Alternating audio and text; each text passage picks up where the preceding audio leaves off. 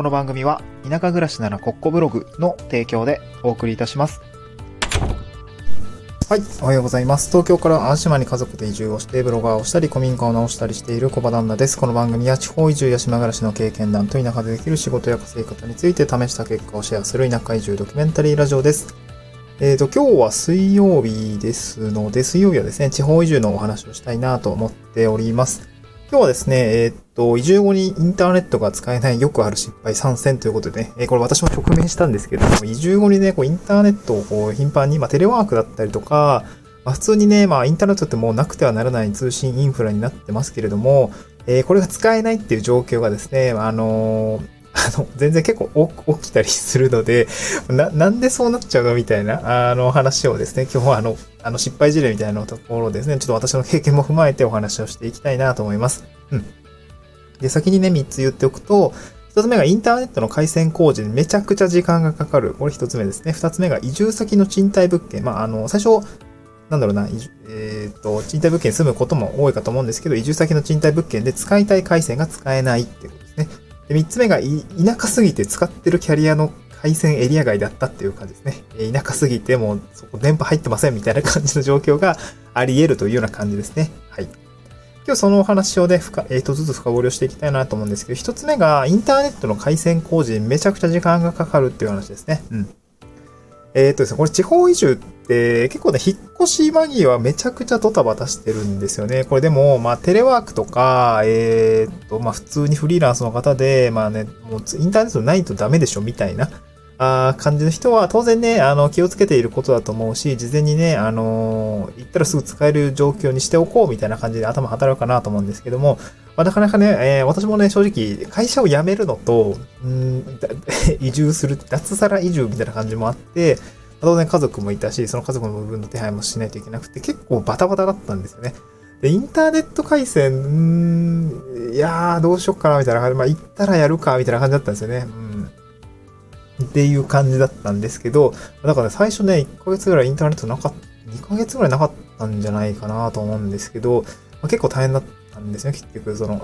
超大変でした。まあでも私地域保守協力隊だったんで、業務用携帯っていうのを支給されたので、そのね、テザリングでね、あの、基本やりましょうっていうような感じで進んでったので、割と早めにね、えー、応急処置みたいなのができたのでよかったんですけども、その今はね、普通に Wi-Fi 契約して、あの、やってるんですよね。そう。で、引っ越しがドタバタなので忘れちゃうかもしれないってことです。で、忘れちゃうとどうなるかっていうと、現地に行ってからこうテレワークをするためにこう回線工事とか申し込もうと思うんですけど、工事できるのが実は1ヶ月先なんです、みたいな。そういう状況がですね、めちゃくちゃ大変っていうか、あり得るっていうことなんですよね。そう。回線工事めっちゃ遅くないみたいな。どうしてそんなに遅いのみたいな感じになっちゃうんですけど、これも、僕もわかんないですね。まあ、業者の方に聞かないとわかんないですね。まあ、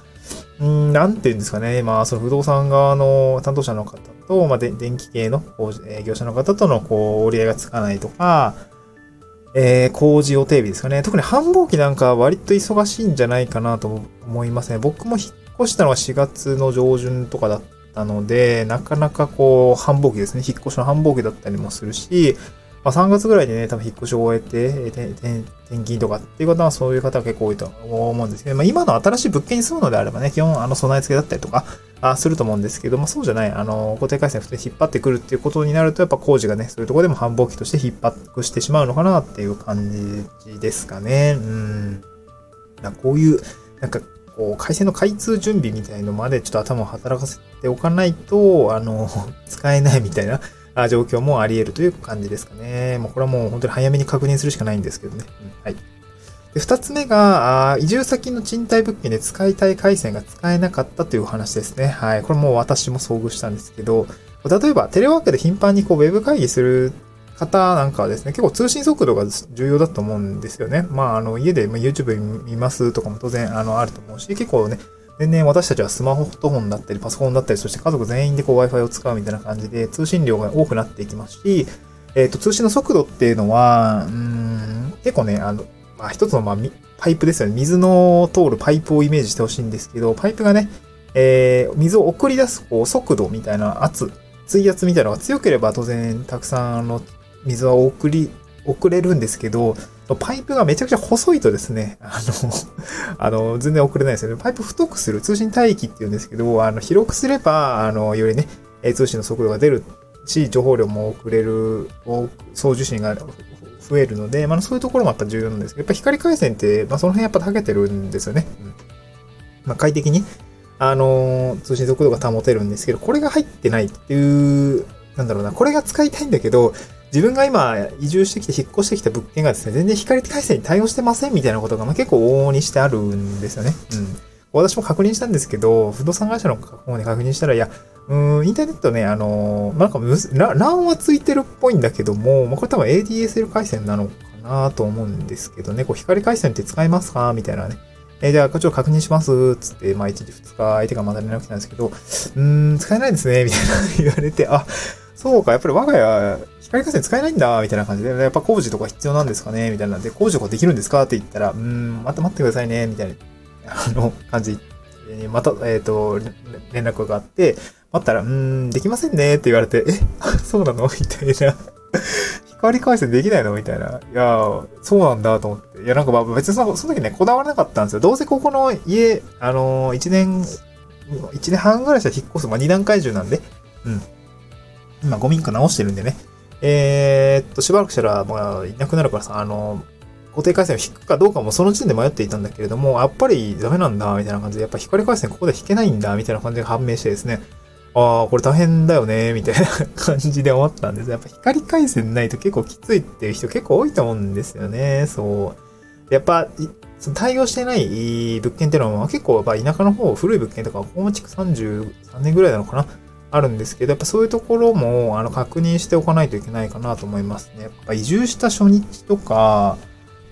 えー、初日はまあ片付けがあるからあれだけど、まあ1週間なり1ヶ月かなり普通にね、生活が始まった時にやっぱインターネットって必要だと思うんで、やっぱこの辺はね、大変だと思うし、やっぱテレワークとかで仕事がある方についてはもうインターネットってめちゃくちゃね、えー、それがないと何もできませんみたいな。あの、社内イントラ、社内イントラネットにね、通信、あの、つなげないともう何も業務できませんみたいな方もたくさんいると思うんで、やっぱここはね、慎重に確認しておくといいかなと思いますね。うん。はい。え、3つ目はですね、田舎すぎて使ってるキャリアの回線エリア外だったってことですね。これも結構ある、まあ結構とか、山あいに住んでる人とか結構あるんじゃないかなと思うんですけど、僕もね、あの今、コミカ直してるとこ仮想収録でめっちゃ山奥なん、山、めっちゃ山奥でもないんですけど、まあ山あいなんですよね。里山のとこみたいな感じで、で、田舎なんですけど、そこはね、えっとね、明確にもこれはあって、えっとですね、なんか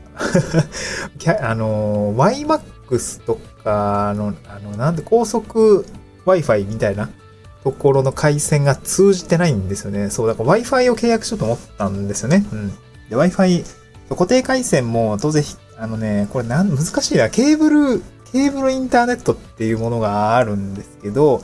そう、まあ、それを使えるんですけど、まあ、古民家 DIY してるんで、そこはね、まだ、あの、工事中なんだけども、ただ作業はしたいってところがあって、まあ、Wi-Fi が欲しかったんですけど、そうね、で、Wi-Fi、Wi-Fi って WiMAX とかさ、早い Wi-Fi の機種あるじゃないですか。それを契約しようかなと思ったんですけど、で、それ、あの、確認したらですね、あの、まあ、通信エリアっていうのがいろいろキャリア、まあ、るみたいなんですけど、WiMAX、まあ、高速通信エリアっていうところを見るとですね、なんかエリア外なんですよね。あ、そうか。ここはもう YMAX 使えないエリアなんだ、みたいな感じですね。まあその後はちょっと、なん、資料請求というかなんかいろいろこう調べていたらですね、あの、えっ、ー、と、営業メールみたいなのも来るんですね。まあ登録して確認して。えー、電話だったから電話来た、電話来たんですね。電話来て、えー、っと、住所教えてもらえま、あの、ちょっとなんか怪しいんですけど調べてもらえますか？って言ったら営業して電話かけて、あの、してもらって、で住所伝えたらですね、あー、YMAX 使えないですね、みたいな。電話やりとりになって、いやなんか営業でさ、向こうはぜひ契約してほしいと思って電話来てるのに、なんか僕が伝えた住所が、あの、あまりに田舎すぎて、あの、なんだろう、使えないエリアにいたんで、なんかもう、そんなったらね、それでも契約してくださいとは言えないわけで、なんかちょっと気まずい空気になったんですよね。いや、なんか、すいません、使えないエリアって申し訳ございません、みたいな 感じですごいね、営業の方に申し訳なかったんだけど、まあ別のね、あの、YMAX じゃない、えー、ものを使って契約というか、あの、まあ、あの通信状況を確保したっていう感じですかね。うん。まあ、なので、あの、本当にその、多分ね、固定回線、まあ、なん、ななんでうな、解決策ってどうしたらいいのかなっていうところ、やっぱりいろいろ私も考えたんですけど、移住した先の状況を見ないと、うん、一番最適な状況ってわかんないなとも思ったんですよね。この物件が果たして固定か、まあ、事前にね、全部確認できたらいいんだけど、やっぱね、あの、難しい、確認しきれないとか、あの、現地の方の IT リテラシーというかネットリテラシーみたいなところも、もしかしたら勘違いが結構生まれてしまって、結局なんか想定していたものと違うみたいなこと結構あったりするので、いや、これどうしたもんかなと思うんですけど、なんか、個人的に、行き着いた答えはなんですけど、あれはですね、あの、まずモバイル Wi-Fi からやっておくみたいな感じですかね。で、モバイル Wi-Fi も、キャリア回線であの広くカバーしているエリアのものを使っておくっていうことですかね。で、途中でやめるっていう形ですね。で、ただ、やっぱ縛りとかあったりするんで、そこはですね、あの、選、ちゃんと選んだ方がいいと思うんですね。で、これ私ブログの方でレビュー書いたんですけど、あの、契約期間の縛りがない、こう縛りなし Wi-Fi っていうものがあるんですけど、これですね、これ解約金がないんで、えー、これいいやんと思って、これは私使いました。はい。で、これめっ、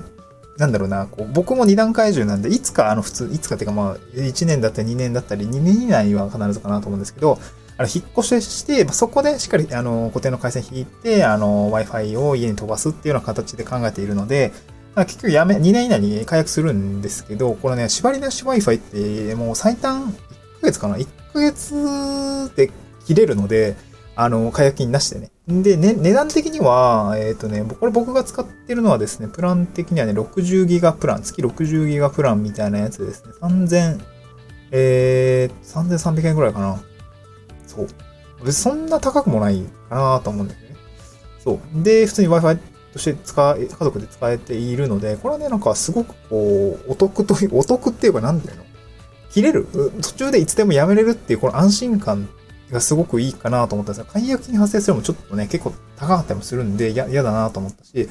そう、いつでもね、やめれるっていうのがいいなと思って、こちらにしました。そう、縛りなし Wi-Fi ですね。これ、まあなんかこう、移住するときのこう二段階中にめちゃくちゃおすすめですっていう感じでおすすめしているので、なんかね、興味がある方についてはこのブログの記事読んでいただいて、なんか良さそうだったら契約し、あの、引っ越しの間際とかね、やっておくといいかなと思いますね。なんか普通に、申し込んでから、割とすぐ来ましたね。1週間、2週間以内には来るかなと思うんで、えー、これなんか一つの、私は、あの、二段階中のなんかこう一つの最適解みたいなものにたどり着いたんじゃないかな、みたいな 感じかなと思うので、これぜひ気になる方はぜひ見てみてください。また次回の収録でお会いしましょう。バイバイ。